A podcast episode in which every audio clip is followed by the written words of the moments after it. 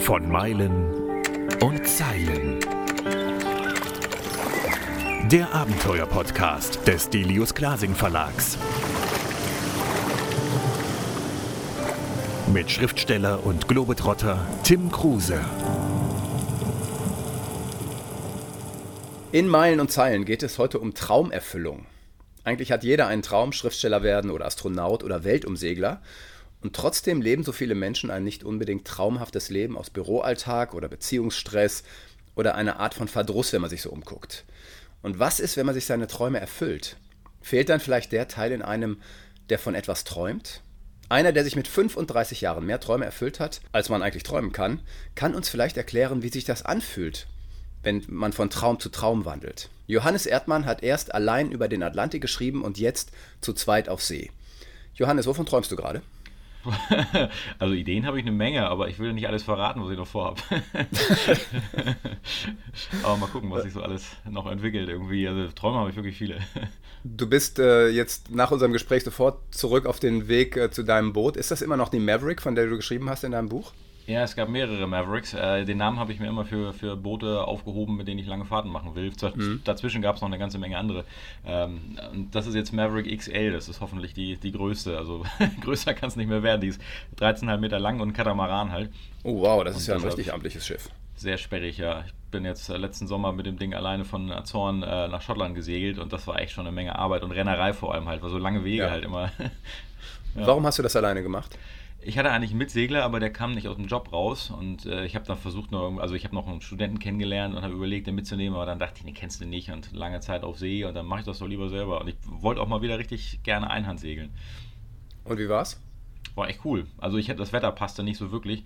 Ähm, ich musste, also ich hatte ein ziemlich großes Tiefdruckgebiet im Weg zwischen den Azoren und Schottland und musste dann einen riesen Schlenker noch nach Spanien segeln und dann so hoch drumrum fahren im Prinzip und äh, das war eine mhm. Menge Arbeit, aber war lustig. Wie machst du das im Hafen mit einem 13 Meter Katamaran, den allein zu manövrieren und anzulegen? Ich versuche immer längsseits äh, zu gehen, mhm. wo es denn, denn geht. Oder zumindest beim Cut ist es ganz cool mit den zwei Maschinen halt. Man kann das Ding wie ja. so ein Panzer auf eine Maschine vorwärts, eine rückwärts auf der Stelle drehen fast. Ja, du kannst auch Teller drehen, ja. Genau, und ich habe äh, den Steuerstand ähm, an, an Steuerbord, äh, so, so Mitschiffs im Prinzip und ähm, haben ja immer eine Heckleine klar und brauche dann bloß mit dem Heck so ein bisschen an die Pier zu gehen, schnell eine Leine um die Klampe zu werfen, festzumachen und dann kann ich mit der Außenmaschine ranklappen. Und das, das geht dann ganz gut. Schlau, ja, ja. Man, man lernt sich dann zu helfen und, und wird ja plötzlich dann zu so einem Fachmann für alles alleine. Ja, Was ist, stimmt. wenn du so allein unterwegs bist mit so einem großen Schiff, wo ja so viel passieren kann? Also, die haben ja so viel Technik mittlerweile. Mhm. Kannst du alles reparieren? Ja, inzwischen wirklich, ja. Wir waren mit dem Boot dreieinhalb Jahre unterwegs jetzt gerade und ich kenne das wirklich von innen und außen, habe schon Probleme gehabt ohne Ende und alles auseinandergebaut und äh, naja, also das kenne ich wirklich, das Schiff. Ich glaube, da kriege ich alles hin. Bist du Bastler? Weil du hast ja mal Schiffbau studiert in Kiel. Ja. Allerdings relativ erfolglos. Ja, das war irgendwie so ein logischer Schritt. Ich habe schon immer gerne am Boden gebastelt und die haben mich schon immer fasziniert und selbst Boote gezeichnet als Kind natürlich, aber ähm, das habe ich mir nicht so richtig äh, zu Ende gedacht, das Ganze, weil mir war nicht bewusst, dass Schiffbauer so viel rechnen müssen und Mathe lag mir nie so, so ganz mhm. doll. ja, aber äh, also die technische Seite schon, also auseinanderschrauben, gucken, was drin ist und dann versuchen, das wieder zusammenzukriegen, das ist total mein Ding. Das habe ich auf der ersten Reise schon gelernt, mit Maschinenschaden in der Karibik angekommen und dann jetzt immer wieder unterwegs. Wir fangen mal an ähm, mit deinem ersten Turn. Also du bist als jüngster, ich glaube auch bisher jüngster deutscher Einhandsegler über den Atlantik, ist das richtig? Ja, damals schon. Jetzt gibt es inzwischen einen jüngeren. Ähm, der hat auch ein Buch bei DK geschrieben. Mhm. Den haben wir auf den Bahamas getroffen, witzigerweise. Jetzt, weil es ja jetzt ähm, Abitur mit zwölf Jahren gibt, also nach, mhm. nach zwölf Jahren, konnte der ein bisschen früher los. Ich bin ja auch nach dem Abi los damals und er konnte jetzt ein bisschen früher. Und ähm, ja, hat er mir abgesegelt, den, den, äh, den, den Ruhm. Ja, genau. ja, okay. genau. Aber damals, also das hat lange gehalten, ja. 15 Jahre, glaube ich. Was muss man für ein Freak sein, wenn man mit 19 allein über den Atlantik will? Ich war vor allem getrieben von Abenteuerlust irgendwie. Ich hatte sogar ein paar Freunde, die mitfahren wollten gerne, aber ich wollte das partout alleine machen, weil das dann irgendwie, dachte ich mir, noch, noch schwieriger ist. Ähm, und naja, ich wollte was von der Welt sehen, aber mir das auch verdienen irgendwie, wenn ich darüber segel. Also nicht mit dem Flieger rüber oder hier Backpacking oder mhm. Neuseeland oder so, sondern halt, ich wollte mir jede Meile erkämpfen quasi, um das dann zu erleben da in der Karibik. Ja, hast du dann gemacht, ne? Jo. Ich meine, du bist jetzt äh, ungefähr 16 Jahre älter als damals, das heißt fast doppelt so alt? Äh, ich war damals 19, jetzt bin ich 34. Ja, also okay, fast. 15 Jahre älter. Mhm, genau. ähm, wenn, du, wenn du zurückblickst auf den Typen, der du damals warst, erkennst du dich wieder oder würdest du sagen, das war damals schon echt ein, ein wilder Jungspund, der einfach nur auf Abenteuer aus war? Ja, ich war schon ein bisschen, also erstmal ein bisschen blauäugig. Naja, ich, ich war eigentlich gut, gut äh, vorbereitet, weil ich viele Bücher gelesen habe und so richtig in die Tiefe mhm. und äh, technische Zusammenhänge und also Sachen und äh, ich habe wirklich das Boot 150-prozentig vorbereitet, aber habe dann auch einfach irgendwie gedacht, das klappt schon und bin losgefahren. Jetzt würde ich das nicht mehr machen, jetzt mit Erfahrung natürlich. Das Boot muss äh, ein bisschen größer sein und auch konstruktionstechnisch irgendwie, das Cockpit war relativ groß, also das war immer eine Gefahr und, und dünne Glasscheiben da drin, da hatte ich zwar Blenden drüber, aber also ich würde das heute alles ein bisschen aus Erfahrung ein bisschen, ein bisschen anders machen. Ja. ja. Würdest du sagen, ähm, naja, du hast wahrscheinlich kein Glück gehabt, sondern du hattest einfach kein Pech. Würde, könnte man das so formulieren? Ja, genau. Also ich habe ähm, damals noch überlegt, mit dem Boot auch wieder zurückzufahren über Nordatlantik. Aber das ist mir dann echt unterm Hintern weggebrochen, das, das, äh, mhm. äh, das Ding, weil es war 36 Jahre alt, doppelt so alt wie ich fast. Und es war immer irgendwas zu reparieren. Und dann habe ich das Boot nachher in den USA verkauft und bin drei Jahre später mit einem Freund äh, über Nordatlantik mit einem anderen Boot zurückgefahren und da sind wir in so einen schweren Sturm gekommen und gekentert. Und äh, da habe ich gedacht, wenn ich mit also dem Boot damals. Nee, nicht durchgekentert, aber wir haben Massen unter Wasser gehabt und äh, durch die Dichtung hat es Wasser gedrückt und an oh. Deck ist alles Mögliche zerrissen und zer, zerflogen und zerplatzt. Die Redungsdraht rausgerissen sogar, also obwohl da halt nichts dran hing, sondern also mhm. die, das Wasser hat echt eine Menge Kraft. Ja. Und äh, naja, da habe ich gedacht, da wäre ich mit dem kleinen Boot wahrscheinlich abgesoffen dann in dem Sturm. Ja, vermutlich. Ja. All diese Dinge, die ja immer wieder schief laufen, haben dich in keinster Weise davon abgehalten, immer wieder große Touren zu machen, immer wieder auf den Atlantik zu gehen. Mittlerweile hast du fünf Überquerungen hinter dir. Mhm. Was ist denn das? Was, was treibt dich? Also ich, ich kenne es ja auch. Ich habe drei Atlantiküberquerungen hinter mir.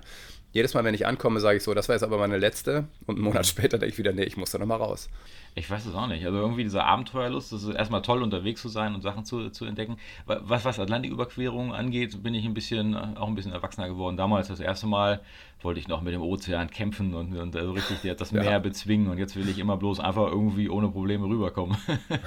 und, äh, aber mich haben mal zwei, zwei Holländer, die haben wir in den USA kenn, kennengelernt, die wollten äh, auf Langfahrt gehen und haben, ja, es war wie so ein Schulschiff im Prinzip. Wir haben denen alles Mögliche beigebracht und die haben uns gefragt, was bedeutet Fahrtensegeln oder so in zwei Sätzen. Da sagte ich, du bringst dich immer wieder in Probleme und versuchst da wieder rauszukommen.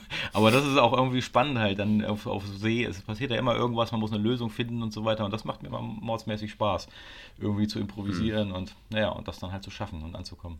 Ja, ist eine gute Lehre fürs Leben, ne? Mhm. Ja, ja, das stimmt. Und diese beiden Holländer sind das die, die auch das gleich, baugleiche Boot hatten wie ihr, wo einfach alles, alles Rott war? Genau, genau. Und die haben uns gefragt, also die haben das in den USA billig gekauft und wollten auf die Bahamas, wo sie damals gewohnt haben und gearbeitet, äh, segeln und dann irgendwie weiter. Und äh, wir haben mit denen das Schiff dahin überführt und sind dann äh, immer wieder nachts wach geworden. Und das war wie in einen Albtraum hinein aufzuwachen, irgendwie, weil wir unser Schiff ja zwei Jahre renoviert haben, alles war perfekt und plötzlich waren wir wieder aus so einer Nussschale, die total am Auseinanderbersten war irgendwie. Der Motor stand frei im, im Salon und hat gelärmt, da war keine Verkleidung rum. Das war echt, echt übel. Und der ging dann ja auch noch, ach nee, der ging nicht kaputt, sondern der hatte dann keinen Sprit mehr plötzlich. Genau, ne? genau kurz vor Ankunft ging er aus. Und das war echt in Sichtweite alles, aber naja, wir haben uns ein bisschen, äh, die haben so ein, so ein breites Beiboot äh, gekauft und das hat so, so äh, gezogen im Schlepp, dass wir fast nicht vorankamen. Wir sind mit Durchschnittsgeschwindigkeiten von anderthalb bis zwei Knoten da über die Bahamas-Bank, 100 Seemeilen gefahren. Und das war schon, naja, da ging uns der Sprit aus, das haben wir nicht einkalkuliert. Habt ihr noch Kontakt zu denen? Mhm. Ab und zu mal, ja. Die und haben, haben die das Boot noch? Nee, die sind dann bis Grenada runtergesegelt und haben es da verkauft und das Boot ist mit dem nächsten Eigner über den Atlantik ins Mittelmeer gefahren, erstaunlicherweise. Oh, wow. Also was die Schiffe alles abkönnen. Und die sind jetzt auch wieder in Holland zurück, so wie wir wieder zurück im Alltag. Ja, genau. Was, äh, wie hältst du das aus? Ich, ich finde es immer so schwierig, nach den großen, langen Reisen und Abenteuern ja. wieder zurück in diesen Alltag zu gehen. Ähm, es ist schon irgendwie wie in so ein Loch fallen, so ein bisschen. Ähm, mhm gewesen erstmal. Aber jetzt geht. Wir sind ganz gut abgelenkt. Wir sind gerade Eltern geworden vor, vor sieben Monaten. Und Ach schön, herzlichen Glückwunsch. Danke, danke. Und der hält uns echt fit irgendwie. Also wir haben, also lenkt uns ab. Wir, wir müssen ständig jetzt hinterher sein, weil er anfängt zu robben. Und äh, gestern hat er ein Puzzle aus dem Schrank gezogen. Das sah ganz niedlich aus, wie er da das Ding rauszieht. Dann haben wir realisiert, scheiße, das Ding hat tausend Teile, die fliegen überall hin. und naja, so sind wir ein bisschen abgelenkt vom, vom Träumen halt. Früher saßen wir im Alltag und im Bü Bürojob und haben auf Blogs geguckt, wie, wie schön das ist, darum zu segeln und haben uns dahin gesehnt und so sind wir jetzt zumindest irgendwie, das kommen wir gar nicht auf die Idee gerade irgendwie drüber nachzudenken, aber naja, wenn wir doch irgendwie mal Zeit haben, irgendwie, dann träumen wir doch davon, irgendwie nochmal zumindest ein Boot zu haben, mit dem man irgendwas machen könnte. Das ist ja schon mal so ein, so ein Anfang. Ja, ja, habt ihr ja, ne? Ja, den Katamaran haben wir gerade verkauft, weil den, wir haben den von Freunden übernommen und mussten den halt über die Jahre abzahlen, aber das können wir uns jetzt nicht mehr leisten im normalen Bürojob. Äh, damals mhm. sind wir ja Charter gefahren auf den Bahamas und haben ein bisschen mehr verdient und jetzt, naja, allein schon, schon Versicherung kostet mehr als ein Monatsgehalt für das große Ding. Ja. Und naja, und das Schiff leidet enorm hier im Nord, das gehört halt in die Tropen und da fährt es dann auch wieder hin. Würdest du sagen, da ist mal ein Traum geplatzt? Nö, nicht wirklich. Wir haben da den, den Traum gelebt mit, den, mit dem Schiff. Also erst mit dem kleinen zwei Jahre und dann jetzt dreieinhalb Jahre auf dem Katamaran. Das war eine tolle Zeit. Wäre natürlich schön, den, den zu behalten, aber man kann ja nicht allen Luxus haben. Wie sieht denn jetzt die Bootszukunft für dich aus? Wir suchen. Okay. Also eigentlich haben wir jetzt, äh, wir sind gerade auf Wohnraumsuche erstmal gewesen, ähm, wollen eigentlich mal jetzt eine Basis haben zumindest. Ähm, meine Frau Kathi ist äh, die letzten fünf Jahre vor der Abfahrt von WG zu WG gereist und also gezogen und dann waren wir jetzt fünfeinhalb Jahre unterwegs und äh, immer wenn wir gefragt wurden, wo kommt ihr eigentlich her, dann hatten wir gar keine so richtige Antwort. Deutschland. Ja, irgendwo und jetzt dachten wir uns so eine Heimatbasis, das heißt ja nicht, dass man nicht mehr reisen kann, aber zumindest irgendwie, wo, wo man sein Zeug jetzt nicht bei den Eltern gelagert, sondern irgendwie so ein Haus wo man den ganzen, die ganzen Plüden mhm. hat und ja, so ein, so ein Nest bauen äh, ist ja natürlich jetzt mit Familie irgendwie mal ja. so, so an der Tagesordnung. Aber wir suchen natürlich nach einem neuen Boot, haben uns schon ein Casco angeguckt, weil nach so vielen Schiffen und Jahren auf dem Wasser fürchte, dass wir am liebsten selbst bauen, das nächste Boot oder zumindest ausbauen. Mhm. Und mal gucken. Ja, und du kannst es und dadurch spart man natürlich unglaublich viel Geld. Genau. Dann, dann ist eben alles möglich. Genau. Wie groß soll es sein? Am liebsten wieder irgendwie 11, 12 Meter. Mhm. Ähm, Wenn es ein, ein, Cut ist, muss er das auch haben, weil es äh, am liebsten hätten wir tatsächlich wieder einen Cut, weil man gewöhnt sich echt daran an den Platz, aber es macht auch ja. total Sinn, alles mit zwei Maschinen und so. Und er muss halt eine bestimmte Größe haben, um seetüchtig zu sein. Ich bin äh, auf, zweimal auf Cuts über den Atlantik und war auch äh, begeistert, wie viel Platz man hat. Mhm. Also du hast halt diesen Riesensalon und äh, vor allem hast du ja auch noch dann oben drauf so viel Platz. Und da ja. hatten wir quasi einen Tanzdeck aufgebaut. ja. Und das war einfach äh, dann unter den Sternen in der Nacht haben wir einfach eine Party gemacht und haben dann oben getanzt, wie die Verrückten, weil auch völlige Flaute war. Also es war auch äh, echt ungefährlich. Mhm. Und da muss ich sagen, da ist ein Katamaran schon echt perfekt. Also mhm. wenn ich mir je ein Boot leisten wollen würde, wäre es auch ein Kat. Mhm. Du hast immer, wenn wir über Träume reden, äh, dir immer deine Träume erfüllt und vor allem dann kam auch noch irgendwann deine Traumfrau dazu.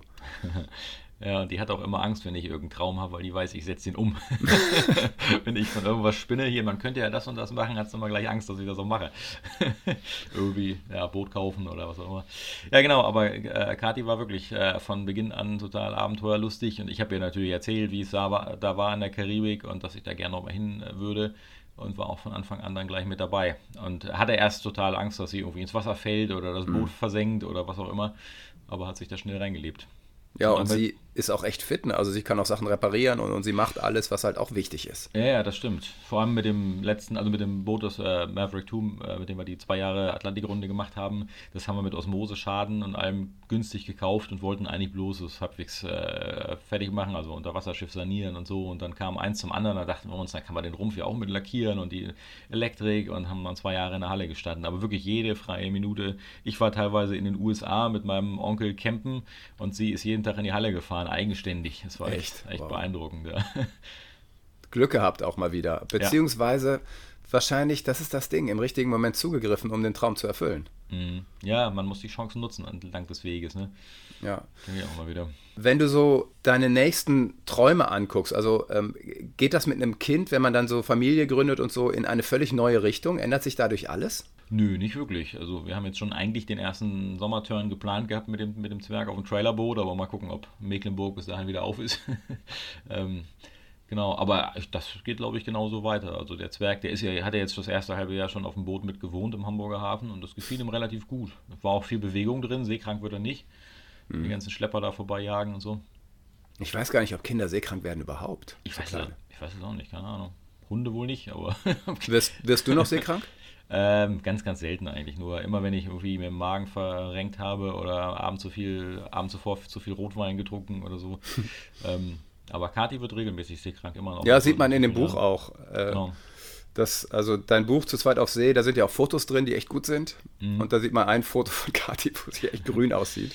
Ja, wir haben dann zum Glück so ein Medikament gefunden. Das ist eigentlich so ein Reisemedikament nur, aber das tut wahre Wunder bei ihr. Wie heißt denn das? Ähm, Rodavan heißt es in Deutschland und im Ausland mhm. irgendwie anders, aber der Wirkstoff ist immer der gleiche. Und äh, der macht zwar ein bisschen müde. Franzosen mixen noch ein bisschen Koffein damit rein, also da haben wir auch was gekauft in Frankreich. Ähm, aber das ist ihr lieber als halt irgendwie seekrank sein. Bei mir war es so, ich bin äh, nie seekrank gewesen, habe einfach Glück gehabt. Und dann segel ich meine letzte Atlantiküberquerung von der Karibik auf die Azoren in einem 62 Fuß Katamaran, wo man wirklich denkt, das ist jetzt das sicherste Ding. Ja.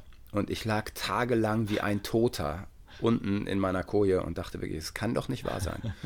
Und ich weiß nicht, warum das, ob das am Älterwerden liegt oder an dem Boot oder an diesen echt fiesen Winden, die wir da hatten. Ich weiß es nicht. Das kann einen manchmal plötzlich erwischen. Ne? Mhm, ja, also wie gesagt, ab und zu habe ich das auch noch, aber echt nur zwei, drei Mal im Jahr. Ja. Äh, wie schreibst du? Also du hast ja jetzt zwei Bücher geschrieben und du bist ja äh, auch bei der Yacht und, und schreibst regelmäßig, aber wie ist es, wenn du ein Buch schreibst? Hast du da ein Ritual? Ziehst du dich zurück oder ähm, basierst du das dann auf dem Blog oder wie machst du das? Mein erstes Buch habe ich fast komplett in der Mensa geschrieben oder im Studium, äh, immer wenn freie Minute war. Ähm, das zweite Buch haben wir zu Hause, hat Kathi ja mitgeschrieben, mhm. jeder so ein eigenes Büro im Prinzip eingerichtet bei meinen Eltern und dann haben wir da ja, ein paar Monate hintereinander, also immer eine Woche am Stück und dann mussten wir wieder was anderes machen und so dann hintereinander weggeschrieben. Ich, meist lege ich mir die ganzen Aufzeichnungen nochmal nebeneinander, weil das ja Erlebnisberichte sind. Also den, den Blog, den wir geschrieben haben, die Logbücher und äh, durchlebt das nochmal richtig, die ganze Reise. Das ist ganz cool, weil einem, einem Sachen auftauchen ähm, wieder, die, die man längst vergessen hatte. Auch Bilder mhm. natürlich viel. Wir haben irgendwie, ich glaube, 46.000 Bilder oder sowas in, in den letzten fünf Jahresarchiven und das ist ganz cool, das so durchzublättern. Ja, es ist so viel äh, abgespeichert, also äh, natürlich auf, auf irgendwelchen SIM-Karten und im Computer, aber eben auch im Unterbewusstsein. Mhm. Ja, das ist das, das Verrückte, man, man taucht dann wieder so ein und es kommen ja. Geschichten hoch, die man echt die vergessen hat. Ja, ja, das stimmt, das ist echt cool. Was war so, äh, wenn du jetzt zurückblickst auf deine erste Reise? Mhm. Was ist hängen geblieben? Was ist so das Erste, was bei dir hochkommt, wo du sagst, das war im Grunde der krasseste Moment oder, oder etwas in der Richtung. Spannend war die Unsicherheit. Also ich bin noch nie so richtig einhand gesegelt vorher. Einmal Kiel, Eckernförde, äh, Kiel, Kappeln, Eckernförde und wieder zurück. Das war so alles an Einhanderfahrung. Und dann bin ich in Lissabon losgefahren über den Atlantik, also Richtung Madeira. Und das war ein komisches Gefühl. Je weiter mhm. ich mich von der Küste wegbewege, desto weiter muss ich auch wieder zurück, falls was passiert. Und diese Unsicherheit und dann dieses Vertrauen zu kriegen in mich und das Boot. Und ja, das war schon, schon spannend irgendwie. Und vor allem, das Boot hatte ja, also wie ich finde, einen Totalschaden. Ähm, der Mast ist abgesackt quasi. Ja. Das heißt, da war die ganze Halterung durchgebrochen und du hast einfach eine Eisenstange drunter gestellt. Genau. Kamikaze, das, oder? Das Im Nachhinein. danach bei noch zwei Booten passiert und ist gar nicht so unüblich, weil die haben mhm. da in den Mastfuß meist irgendwie einen Holzkern eingeklebt und äh, den Mastfuß mit, mit Blechschrauben da reingedreht, damit der Mastfuß auch rausreißt, wenn der Mast fällt mhm. und, und kein, kein Deck mit, mitnimmt. Und naja, wenn der Mast ein paar Mal irgendwie quer gekommen ist beim Maststellen oder nicht so ganz sauber aufgesetzt, dann bricht halt die, die Klebeverbindung und dann dringt da Wasser ein und das kompostiert da drin. Und bei mir war es halt auch echt total durch, das Ding. Und naja, ich hatte halt keine Zeit, man muss halt irgendwie Provisorien dann, dann schaffen. Und äh, also das Boot konnte nicht an Land, um den Mast zu legen und so, fehlte Geld und Zeit und alles. Und äh, also heute würde ich das natürlich vernünftig machen, aber damals dachte ich, wenn ich das am weiteren Absacken sichere, einfach die Stange da drunter, dann geht, geht das schon irgendwie und hat auch funktioniert. Und der neue Eigner hat dann den Mast irgendwie Jahre später, ne, ich glaube ein oder zwei Jahre später runtergenommen und über Nacht hat das Deck wieder die alte Form angenommen. Plopp war es wieder oben. Wenn du auf die Zeit zu zweit auf See, dein Buch, darauf zurückblickst, was waren da so Momente, wo du sagst, das war herausragend? Fantastisch war das alles gemeinsam zu erleben. Das erste Mal mhm. war ich ja allein unterwegs und habe zwar immer wieder Leute kennengelernt, die ich dann irgendwie wieder zurückgelassen habe, aber man möchte halt teilen. Ne? Das ist so, so Grundbedürfnis jeden Menschen. Man muss ja. irgendwie Leuten zeigen, wie gut es einem geht, um sich wirklich gut zu fühlen irgendwie. Deshalb ja Facebook und alles mögliche, Instagram, wo man alles mögliche teilt. Und äh, das fehlte mir auf der ersten Reise total. Und das war bei der zweiten natürlich toll, jemanden dabei zu haben, immer den gleichen. Wie kommt ihr beide äh, auf See klar? Also was ist in Stressmomenten? Das ging relativ gut immer, weil äh, ich hatte natürlich mehr Erfahrung, deshalb hat sie immer dann gleich gemacht, was ich gesagt habe. Traum. ja. Und es war nicht lang diskutieren, weil man muss ja da irgendwie, also meist hat man ja auch keine Zeit, irgendwie lang zu überlegen. Und ich habe dann immer schnell eine Lösung parat. Und ähm, es gab so ein paar, also als wir losgefahren sind aus Hamburg, ähm, war Katja zwei Jahre nicht auf dem Wasser und vorher waren wir mal irgendwie so ein bisschen Ostsee rumgesegelt, aber so richtig Fetterfahrung hatte sie noch nicht. Und da ist, hatte sie so eine richtige, ähm, so, so ein Breakdown, irgendwie so ein, so ein Nervenzusammenbruch auf, auf See, weil mhm. plötzlich hohe See kam und sie dachte, da haben wir jetzt Jahre drauf hingearbeitet und jetzt ist das alles so scheiße. Und sie fühlt sich so unsicher und hat Angst und so. Und das war so ein bisschen, ähm, das musste ihr erst austreiben durch, durch Erfahrung halt. Ne? Ich habe dann ja. gesagt, so leg dich in die Koje, ich mach das weil ich ja schon öfter Einhand gesegelt bin. Ich bin auch tatsächlich bis Lissabon dann Einhand mit dem Boot gefahren und dann so nach und nach immer mehr Aufgaben und vor, vor Portugal konnten wir so richtig so einen Jollensegelkurs im Prinzip machen, mit Gennaker raus und mit dem Boot da die Küste runterjagen und äh, so richtig äh, Erfahrung kriegen. Sie hat am Ruder gestanden und so und das war echt, echt cool, wie sie dann so, so langsam selbst so die Sicherheit gekriegt hat. Und inzwischen weiß ich auch, wenn irgendwas passiert und ich bin unter Deck, dann reagiert sie auch richtig. Das ist ganz cool. Das ist super wichtig. Ich habe so viele mhm. Paare kennengelernt, wo die Frau im Grunde nichts macht, außer Leinen anreichen. Mhm. Und wenn dann dem Mann was passiert, dann ist, und du, du kannst, brauchst dir nur einen Arm zu brechen, schon bist du nicht mehr einsatzfähig. Das mhm. passiert so ja. schnell bei Wellen. Das stimmt, ja. Und das machen die falsch. Und da hast du Kathi dann in aller Ruhe sozusagen dahin gebracht, dass sie mittlerweile wahrscheinlich selbst einen segeln könnte. Wahrscheinlich schon, ja. Also war doch, doch. Also im Prinzip, als wir in der Karibik angekommen sind, da kannte sie schon, schon die ganzen Abläufe und so. Ich habe dann auf dem Weg nach Madeira das erste Mal so richtig Wache abgegeben und dann konnte ich richtig tief und fest pennen und das habe ich auch die ganze Reise. Also ich hatte echt Vertrauen, dass sie mich notfalls weckt, wenn irgendwas ist. Mhm. Und das, ja, war das echt super. super, super Gefühl. Das hat man nicht mit jeder Crew. Ich habe auch viele Paare kennengelernt, die sich auf dem Wasser viel, viel besser verstehen als an Land. Kann sein. Da, dazu fehlt uns noch die Erfahrung im Landleben. Jetzt, weil so, ja. wir haben, wir haben vor, vor der Abreise nicht zusammen gewohnt, sondern erst aufs Boot zusammengezogen im Prinzip. Das hat super funktioniert. Und jetzt sind wir ja erst irgendwie ein paar Wochen an Land. hm. Mal gucken, wie sich das entwickelt. Ja, ich glaube, weil das auf dem Wasser, wie du auch sagtest, eventuell eine klare Hierarchieverteilung ist. Also mhm. ähm, da ist der das erfahrene stimmt. Segler einfach derjenige, der, der bestimmt und ansagt. Ja, das stimmt. Und an Land ist das nicht so. Äh, da hat man eben gleich viel Lebenserfahrung an Land. Und dann muss man sich klar machen, wer macht hier welche Ansage. Das ist teilweise schwieriges Finden bei Paaren, die, die lange unterwegs waren. Mhm, stimmt, ja. Ja, die so viel durchgemacht haben und dann plötzlich an Land nicht mehr klarkommen. Wie bitter auch. Mhm, stimmt, das liest man aber oft, ja. Dass die ja. Leute sich nach der Reise irgendwie trennen, komischerweise. Ja. Wie lange wollt ihr es an Land aushalten? Naja, jetzt sind wir erstmal auf der Suche nach festen Wohnraum, aber das heißt nicht, dass wir nicht mehr irgendwie irgendwelche Reisen machen, aber was genau, mal gucken. Eigentlich hat es uns nach fünfeinhalb Jahren auf Reise, das war eine gute Zeit irgendwie, um mal ja. raus zu sein, aber jetzt hat es uns wieder Richtung Heimat gezogen. Wir haben gemerkt, die Eltern sind immer älter geworden, meine Oma ist dement inzwischen und so und es wurde einfach mal Zeit, mal wieder zurückzukommen und vor allem mit der Familiengründung zu beginnen, weil wir sind beide jetzt äh, über 30 und langsam muss das mal losgehen und dafür mhm. ist Deutschland halt perfekt. Äh, hast du dir vorher auch Gedanken gemacht, dass du vielleicht nicht in Deutschland leben wollen würdest in Zukunft?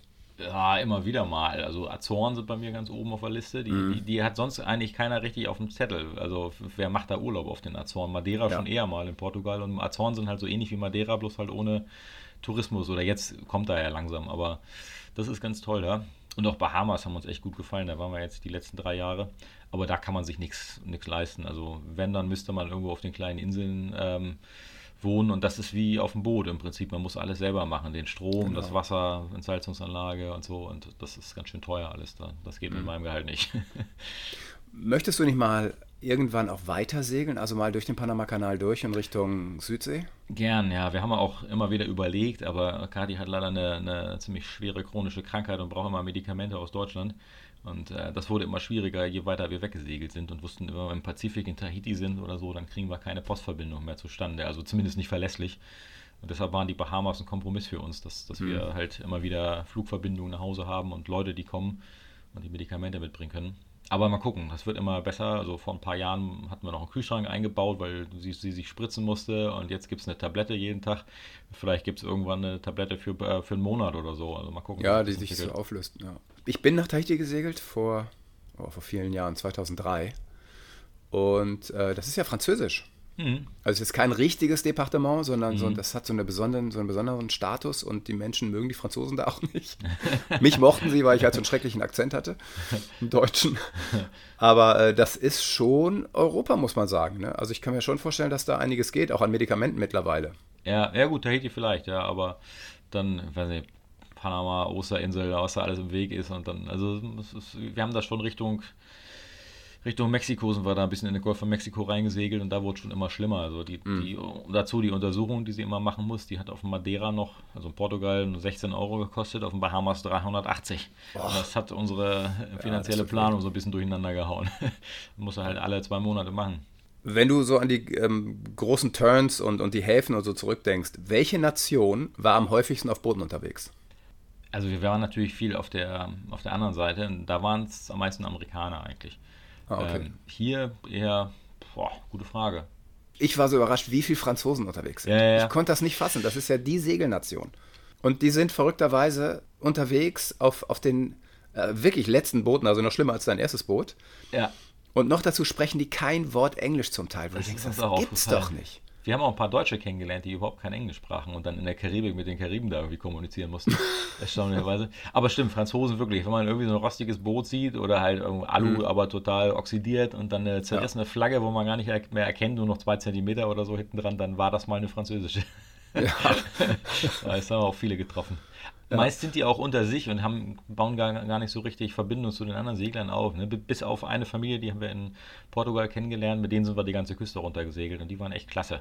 Mhm. Also gibt, gibt auch tolle Franzosen. Die sprachen auch super Englisch.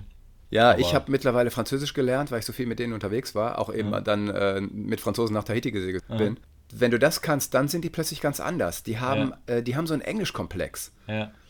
Die sind, ähm, wenn du in deren Sprache sprichst, sind die wirklich ein, ein offenes, lustiges, freies Volk. Aber mhm. dadurch, dass sie so einen Komplex haben, weil die halt so schlimmes Englisch reden, ich weiß gar nicht, was da los ist, ähm, äh, das versuchen die zu vermeiden. Und sie wissen ja auch, dass, dass viele Leute sich einfach auch darüber lustig machen, also bleiben die unter sich. Kann gut sein. Was für mich beim Segeln äh, immer so schön war, war im Grunde natürlich das Ankommen, klar, das ist immer schön, aber eben dieser Austausch mit Menschen im Hafen oder wenn du irgendwo vor Anker liegst oder so, sich so kennenzulernen. War das für dich auch im Grunde genau das, was Segeln auch ausmacht? Ja, zum Ende hin auf den Bahamas haben wir, sind wir Charter gefahren und da kamen natürlich auch alle äh, Leute immer rüber und wollten Hallo sagen, weil wir eine deutsche Flagge hatten und so. Und das fanden wir dann schon ein bisschen nervig, weil wir natürlich mit den Leuten dann zu tun hatten da. Und, ja, und man ist auch, wenn man lange unterwegs ist, auf, ständig sich auf neue Leute einzustellen. Und äh, echt jeden zweiten, dritten Tag kam irgendwer darüber.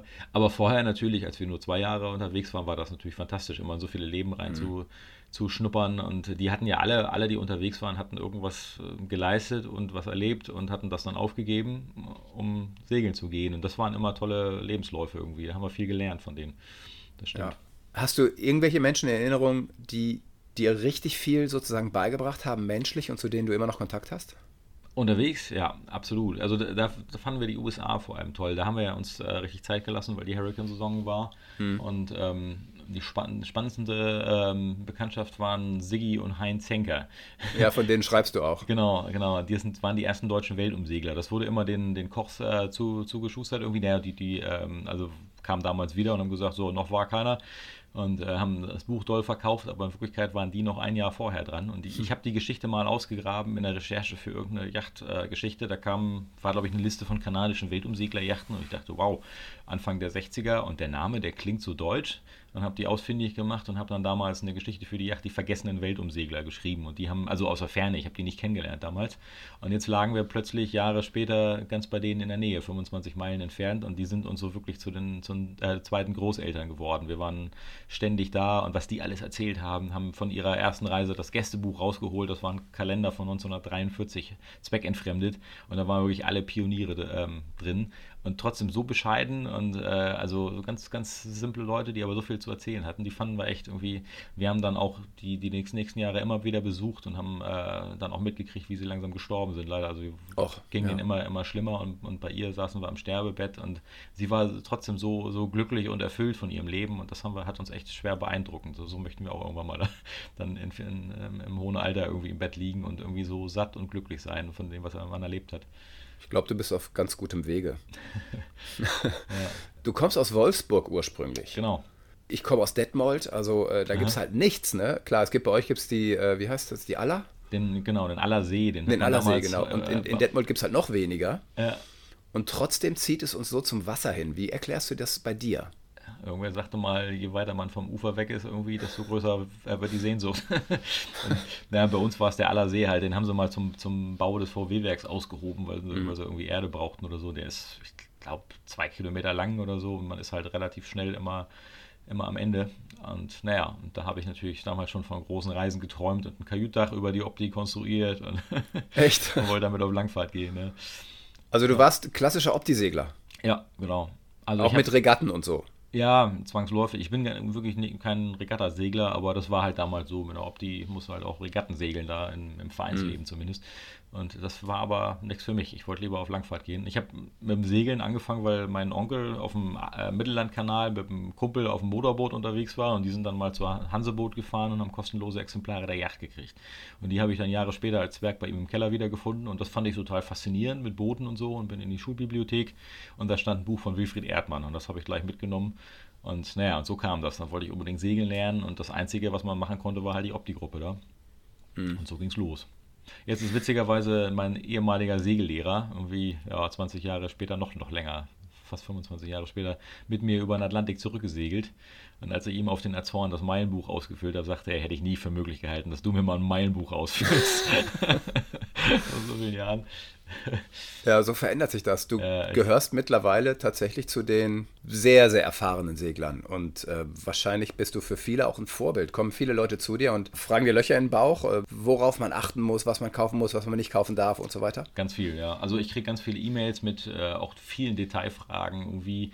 Ähm, die sind dann manchmal ganz schön ganz schön dreist. Also ich, äh, anfangs nach dem ersten Buch haben ähm, mir viele 19-Jährige geschrieben, die kurz vorm Abitur standen oder 18 Jahre sogar und haben gesagt, hier, ich würde das gern auch so machen oder viele haben sogar geschrieben, ich werde das auch machen. Gleich, mhm. äh, naja, und äh, mich dann gebeten, ob ich denen nicht Vordrucke für, für, Sponsoren schicken kann, was sie da rausschicken können oder ob ich dann denen sagen kann, worauf sie achten müssen und so. Und wenn ich dann auf meinen, ich habe mir echt viel Zeit genommen, die E-Mails zu beantworten und äh, manchen habe ich aber auch gesagt, die hatten so viele Fragen, lies mal mein Buch, da steht das alles ja. drin. Und da sagten sie, nee, ich bin kurz vom Abitur, ich habe keine Zeit, kannst du das mal zusammenfassen? das Buch. Ja, dreist. Ne? Dreist, ja, echt. Und das ja. sind auch Typen, die es dann am Ende nicht machen. Nee, das nee, nee, also ich habe damals mir echt immer viel Zeit genommen und äh, das beantwortet und habe dann irgendwann mal Bobby Schenk auf einem Messer angesprochen, einen großen Segelbuchautoren, ob ich mir dann wirklich so viel Zeit nehmen muss, wie viel fahren denn wirklich los? Ich hatte immer so das Gefühl, vielleicht fahren 10% los. Mhm. Und er sagte, ganz ehrlich, ich glaube nicht mal, dass 1% los, losfährt das sind halt viele Träumer und die beschäftigen sich gerne und fragen Leute, die Ahnung haben und, äh, ne, und beschäftigen die halt auch damit. und, äh, aber also ich beantworte die Mails wirklich gerne. Zwischendurch ist das ganz schön viel Arbeit geworden, weil ja, wenn ich jeden Tag eine Stunde dran sitze und irgendwelchen Leuten, Leute berate, ja. was sie für Segel kaufen sollen oder irgendwelche Detaillösungen an ihrem Boot zurechtfummeln können und so weiter, dann wird das ein bisschen viel. Wenn du irgendwann einen richtig großen Hit schreibst, dann musst du dir was einfallen lassen, oder? Mhm. Kann sein, ja. Wir haben jetzt letztes Wochenende angefangen, ähm, jetzt unseren Vortrag zu zweit auf see.de online gehalten.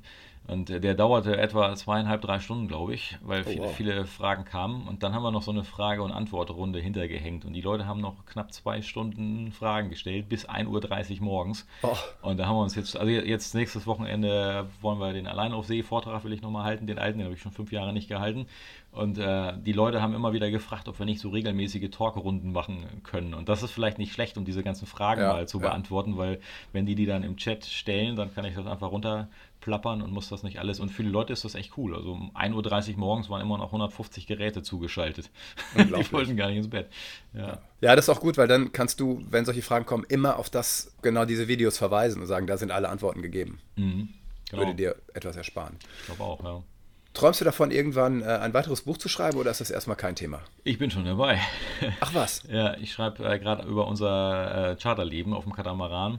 Wir haben immer mit den Gästen zusammengesessen, die kamen ja alle zehn Tage neu. Also wir hatten immer so 20 Stunden zwischen den Gästen. Das war echt eine, eine harte Zeit, viel wenig Privatsphäre. Mhm. Und dann waren die neuen Gäste da und man sitzt natürlich abends zusammen und hat irgendwelche Gesprächsthemen. Und meist haben wir über andere Gäste erzählt, was wir für lustige Anekdoten mit denen erzählt haben. Und die fingen immer an mit, wir hatten da mal einen Gast, der hat das und das gemacht. Und äh, das war auch der Arbeitstitel.